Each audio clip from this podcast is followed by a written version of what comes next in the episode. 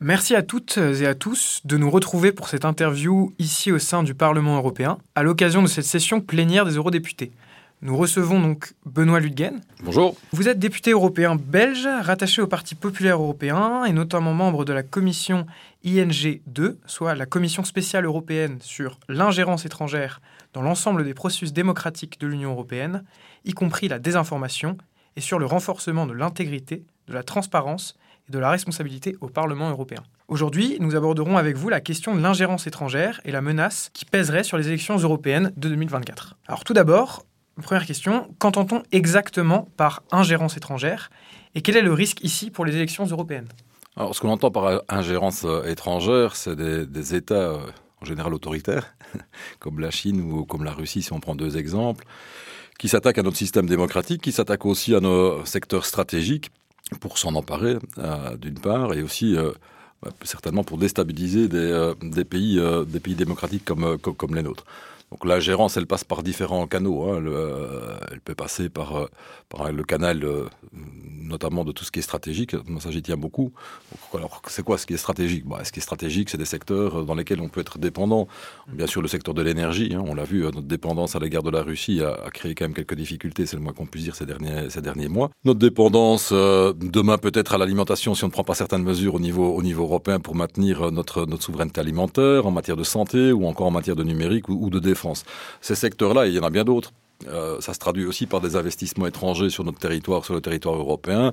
Si on prend un cas particulier euh, par rapport à la France, bah, des territoires qui sont, euh, qui sont dans des mains aujourd'hui chinoises, des territoires viticoles ou des territoires agricoles ou forestiers, avec des conséquences évidemment qui sont, qui sont importantes. Ou encore des secteurs encore plus stratégiques, c'est les ports ou les aéroports, qui, qui passent dans des mains, dans des mains chinoises. Euh, et qui euh, bah, représente, c'est vrai, euh, des secteurs stratégiques critiques pour, pour le transport, tout le monde pourra le comprendre, et qui ont une influence non négligeable sur certains, certains comportements. Donc la gérance, elle passe par cela, par, par les secteurs économiques, bien sûr, c'est essentiel. Ça passe aussi par, évidemment, une forme de déstabilisation de nos démocraties, par des fake news, par toute une série d'informations, de désinformations, qui passent par des canaux dits, entre guillemets, euh, officiels, c'est-à-dire on peut prendre euh, des, euh, des, médias russes, je reprends cet exemple-là, qui sont des médias officiels, mais qui sont effectivement à la botte de M. Poutine avec de la désinformation organisée, ou les réseaux sociaux avec là une organisation bien peut-être un peu plus moins claire qui passe par par toute une série d'acteurs en Russie ou en Chine qui viennent influencer euh, les élections, et donc euh, le risque effectivement pour les élections européennes est encore un peu plus élevé que d'habitude, même si l'ingérence, elle est chaque instant, elle n'est pas simplement euh, pendant la période électorale, elle prend une ampleur, plus, une acuité plus, plus forte lorsqu'il y a des élections qui interviennent, qu'elles soient nationales ou, européennes. Dans les, les papiers qu'on peut retrouver, qui émanent des instances européennes, on parle de euh, des informations à la carte. En fait, de quoi s'agit-il précisément? Alors, ce qu'on appelle des informations à la carte, ça, alors ça peut, ça peut passer, comme je l'ai dit, par, par différents canaux. Ça, c'est une première chose. Ça vient de différents, euh, différents pays. Euh, c'est clair que j'ai identifié deux pays, la Chine et, la Russie. Il peut y en avoir d'autres suivant effectivement les intérêts des uns et des autres à un moment, à un moment donné. Et la désinformation, elle passe aussi par bah, des canaux entre guillemets officiels euh, euh, on l'a vu d'ailleurs euh, lors de, la guerre en, en, Ukraine, le début de la guerre en Ukraine, où certains médias, en ce compris d'ailleurs en France, étaient extrêmement présents, des médias russes, euh, avec tout ce que ça impliquait, ou lors des dernières élections, pas les dernières élections, mais les élections présidentielles en, France en 2017, avec, euh, si mes souvenirs sont bons, M. Macron d'ailleurs qui avait interpellé M. Poutine lors d'une conférence de presse euh, assez mémorable en disant que oui, il avait été victime d'ingérence et de désinformation dite à la carte, on va dire, durant la période électorale qui a précédé cette élection présidentielle de, de 2017. Voilà, donc ça, il n'y a pas, y a pas euh, malheureusement hein, un, seul vecteur, il n'y a pas un seul canal, il y en a plusieurs, il n'y a pas un seul pays concerné, mais ils ont comme euh, dénominateur commun ces pays-là qui, euh, qui, font de l'ingérence, des intérêts stratégiques et économiques au niveau européen. ils s'appuient sur les extrêmes, il mhm. ne hein, faut jamais l'oublier. ils les financent parfois. C'est d'ailleurs pour ça que dans le rapport, on, on préconise l'interdiction de tout don euh, de, de l'étranger venu, de l'étranger pour financer les, les, formations politiques euh, européennes, quelles qu'elles soient. Euh, voilà, c'est un élément notamment euh, sur lequel ça pose. Donc voilà, suivant les intérêts, c'est aussi, on va d'abord s'appuyer sur l'extrême gauche ou l'extrême droite. On, on, peut le voir sous différentes formes d'ingérence. Je voulais savoir ce que vous pensiez de la recommandation des députés européens qui serait celle d'interdire TikTok à tous les membres des gouvernements nationaux, mais aussi aux membres des institutions européennes. Je pense que c'est une bonne mesure. Je pense que c'est une, forme, de protection, effectivement, euh, face à, un média social euh, bien connu, mais qui a euh, qui n'a pas tout à fait les mêmes, les mêmes valeurs et les mêmes vecteurs de réalité que ce que nous souhaiterions chez nous, et qui, qui fait preuve en, partie de désinformation, qui utilise des méthodes qui sont des méthodes effectivement de forme d'ingérence indirecte, en tout cas sur et en tout cas de désinformation sur le territoire. Donc c'est un peu particulier à la fois, alors qu'on le sait très bien, euh, ben, tout ce qui se passe derrière TikTok, que des euh, gouvernements, des ministres, euh, voire des chefs d'État parfois utilisent le même média pour, pour s'exprimer, pour diffuser eux-mêmes de l'information. À partir du moment où on est face à, un média qui, qui fait de la désinformation, ou en tout cas qui accepte de la désinformation sur... il y a une responsabilité éditoriale qui intervient, hein, c'est le moins qu'on puisse dire, et qui ne prend pas des mesures. Je pense qu'on doit se garder, nous-mêmes, parlementaires, ministres ou autres, d'utiliser ces mêmes médias pour pouvoir nous exprimer. Il y a assez de médias par ailleurs que pour pouvoir le Merci beaucoup pour ces premiers éléments. Euh, nous allons continuer à analyser cette question de l'ingérence étrangère sur le processus démocratique européen, mais tout de suite une courte pause musicale.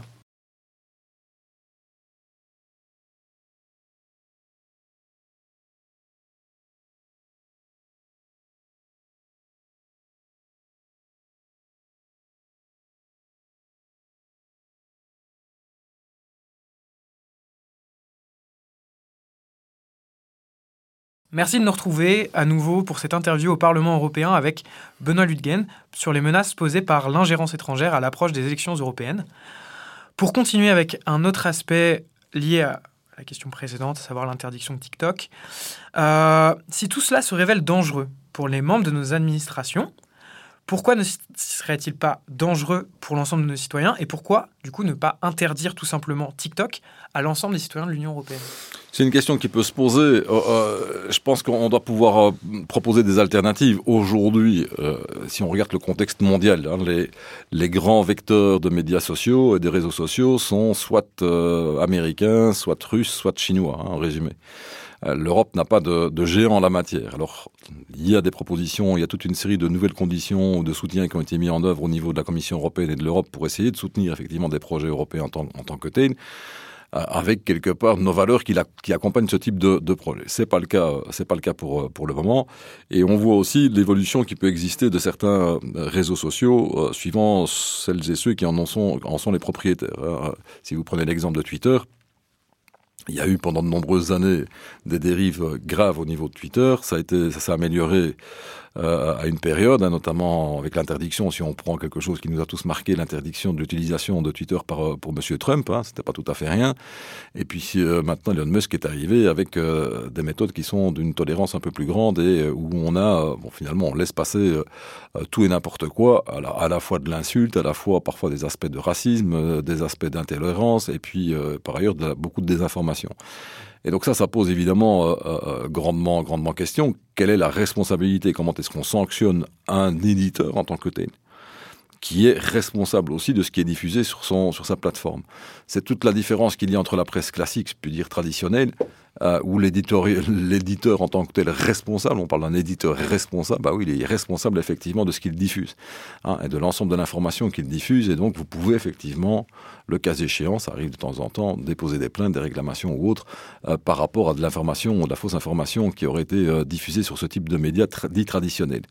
Et une fois qu'on se trouve sur les réseaux sociaux, bah, c'est la liberté absolue avec du grand n'importe quoi et avec aussi ah bah, une, aucune responsabilité, aucune prise de responsabilité de la part euh, des, éditeurs qui sont pour la plupart, comme je l'ai dit, situés à l'étranger, et avec une difficulté effectivement de pouvoir les poursuivre par rapport à la diffusion qu'ils n'auraient pas euh, corrigée euh, euh, rapidement. On vit ça tous les jours, ou quasiment. Hein. moi, je suis maire de ma, ville. De, la, désinformation, même parfois entre citoyens ou par rapport à des entreprises, associations ou dans d'autres contextes, ça peut, ça peut exister. Et il y a peu de responsabilité, ou il n'y a pas de responsabilité en tant que telle de ceux qui, finalement, bah, bénéficient, et les propriétaires des, plateformes qui, euh, bah, finalement, laissent simplement les choses se faire, alors qu'ils ont, pour moi et à nos yeux, et aux yeux des parlementaires, une responsabilité aussi éditoriale qui doit intervenir de pouvoir, euh, quelque part, mettre de l'ordre au travers de leurs médias. Ça se traduit aussi par quoi Par des exemples très concrets qu'on peut connaître. Hein. On quitte un tout petit peu le champ de l'ingérence, mais c'est pas, c'est pas très grave, c'est juste pour l'illustrer. Vous avez tous des exemples, on a tous des exemples en, tête de formes de racisme qui peuvent, euh, par exemple, euh, malheureusement, euh, s'autoriser comme cela sur, sur les réseaux sociaux avec peu de poursuites ou pas de poursuites. Moi, j'ai connu ça avec un parlementaire belge de ma formation politique qui est d'origine congolaise, qui s'est fait insulter avec des, des propos absolument abjects, racistes à son égard, et il a fallu des années et des années et des années pour qu'on puisse, que la justice enfin euh, ne poursuive et, juge des personnes. Euh, alors que les mêmes faits, je veux dire, auraient été simplement exprimés dans la rue, il y a la poursuite, elle était immédiate. Or, on sait bien que la force de diffusion d'un réseau social par rapport au fait de dire, d'avoir des propos odieux dans la rue, l'impact n'est pas tout à fait le même. Donc, voilà. Et, il n'y a pas de reste, dans le cas présent, on s'attaque effectivement à ceux qui ont produit en tant que tels euh, euh, de, de l'infamie, mais pas ceux qui ont accepté de la, diffuser. Or, il faut pouvoir aussi responsabiliser des plateformes, l'ensemble des réseaux sociaux, les propriétaires, ceux qui, quelque part, permettent effectivement euh, de, à certains de, faire de la désinformation, voire pire, de verser dans l'insulte, ou encore pire, de verser dans l'ignominie, ou, le racisme, ou l'intolérance, ou l'antisémitisme. Donc tous ces éléments-là montrent que le droit en tant que tel euh, chez nous n'est pas encore adapté à la réalité de la responsabilisation des, responsables et des propriétaires de réseaux. Donc de ce fait, par exemple, vous seriez aussi en, faveur, euh, pour une plus forte responsabilisation des citoyens, par exemple le fait de désanonymiser au maximum les. Euh, bien sûr. Il faut, bien sûr. Et, enfin, c'est absolument abominable. je veux dire, il y a une forme de, de allez, d'ouverture du plus sombre euh, de la part de la plus sombre de façon anonyme euh, sur les, réseaux avec euh, des conséquences qui ne sont pas négligeables, hein, qui ne sont pas négligeables pour les personnes, qui ne sont pas négligeables parfois pour des enfants, pour des adolescents. On l'a vu avec parfois d'ailleurs des, catastrophes et, des conséquences très fortes en matière de, de, de suicide, et avec peu de poursuites. On attend que le drame arrive pour finalement se poser, pour se poser des questions. Ça touche la vie privée, ça touche la, vie de famille, etc. Et donc, oui, moi je suis contre l'anonymat en tant que tel, que, que, chacun euh, assume ses propos, mhm. euh, euh, avec toutes les conséquences que ça peut avoir lorsque effectivement on ne respecte pas la loi, et notamment lorsque on fait preuve de sorte de désinformation. mais ce n'est pas le plus grave encore, c'est aussi des formes, des, comportements tels que je les ai décrits. Et comment, du coup, faire, entre guillemets, le la part des choses entre, par exemple, ne, pas entraver l'action de, certains lanceurs d'alerte nécessaires à, l'établissement, le rétablissement de certaines vérités et qui ont besoin de cet anonymat et euh, d'ailleurs ce, entre guillemets ce, droit d'anonymat qui, était garanti, qui plus ou moins garanti par la presse traditionnelle. Comment faire justement pour pas que pour pas tomber dans certaines dérives il euh, bah, faut distinguer. Je pense qu'être un lanceur d'alerte, c'est pas euh, verser dans la, désinformation ou verser dans l'insulte ou, le racisme. Hein. Il n'y a pas de doute, a pas, a pas de doute là-dessus. Euh, L'anonymat, il peut être par rapport à lanceur d'alerte. Il, y a en tout cas dans nos justices démocratiques hein, la possibilité d'aller déposer des plaintes sous couvert effectivement euh, euh, euh, d'une protection particulière si vous avez des risques pour votre travail, pour pour votre vie, etc. Il y a des formes de protection qui existent dans notre droit pour effectivement vous protéger en tant que tel. Mais euh, ça, ça c'est possible de le faire. Il n'y a pas besoin des réseaux sociaux pour ça. Il n'y a pas besoin d'avoir, euh, euh, voilà, je veux dire, il n'y a pas besoin d'aller de façon anonyme s'exprimer sur les sur les réseaux sociaux pour pour quelque part tirer la sonnette d'alarme et, et, et, dénoncer des, des faits. il suffit de s'adresser à la justice et de le faire sous certaines formes de protection aussi, si votre vie ou si votre intégrité pourrait être mise en cause par rapport à des faits que vous que, que, que vous dénoncez. Donc le droit prévoit ça dans nos États démocratiques et, et heureusement. Et donc je vois pas en quoi, euh, si vous voulez le Enfin, que chacun assume ses propos, c'est aussi simple que cela. Euh, euh, que chacun assume ses propos. Et donc, oui, l'anonymat, pour moi, il faut mettre fin sur, ces, différentes plateformes parce que ça permet effectivement, malheureusement, de, s'attaquer, de désinformer, de ne pas effectivement. Et les, pour en revenir à notre sujet, les autorités étrangères qui s'attaquent à nos démocraties, elle passe par quoi? Effectivement, des profils qui sont complètement fake, hein, euh, euh, par milliers. Vous avez des logiciels maintenant qui produisent des milliers, des milliers, des milliers, des milliers de profils et qui viennent euh, de façon massive faire de la désinformation, essentiellement, mais pas uniquement, hein, pas exclusivement, loin de là, l'ingérence, c'est pas uniquement pendant la période électorale, je l'ai dit tout à l'heure, ça prend une, ampleur encore plus forte lorsqu'on on, approche d'élections, qu'elles soient nationales ou européennes. Mais voilà, c'est aussi par l'anonymat qu'ils arrivent à, utiliser ce canal-là et de façon massive pour pouvoir euh, influencer euh, de, des élections, influencer l'opinion publique, etc. Mais en utilisant la masse anonyme, qui est en plus non seulement anonyme, mais elle est totalement virtuelle, puisque c'est des faux, ce sont absolument des faux profils derrière. Quand on voit du coup le entre guillemets euh, l'internet d'aujourd'hui et de demain, euh, et quand on sait que par exemple qu'un seul État de l'Union européenne, à savoir l'Estonie, autorise le vote électronique, euh, le vote numérique, est-ce que est-ce que vous êtes optimiste ou plutôt pessimiste quant à la numérisation de nos pratiques politiques électorales? J'ai toujours été extrêmement. Donc, c'est le cas en Belgique aussi. On peut voter de façon électronique en, Belgique. Alors, on doit se, déposer, se déplacer dans un bureau, mais voilà. Donc, il y a quand même toujours un risque pour moi plus élevé.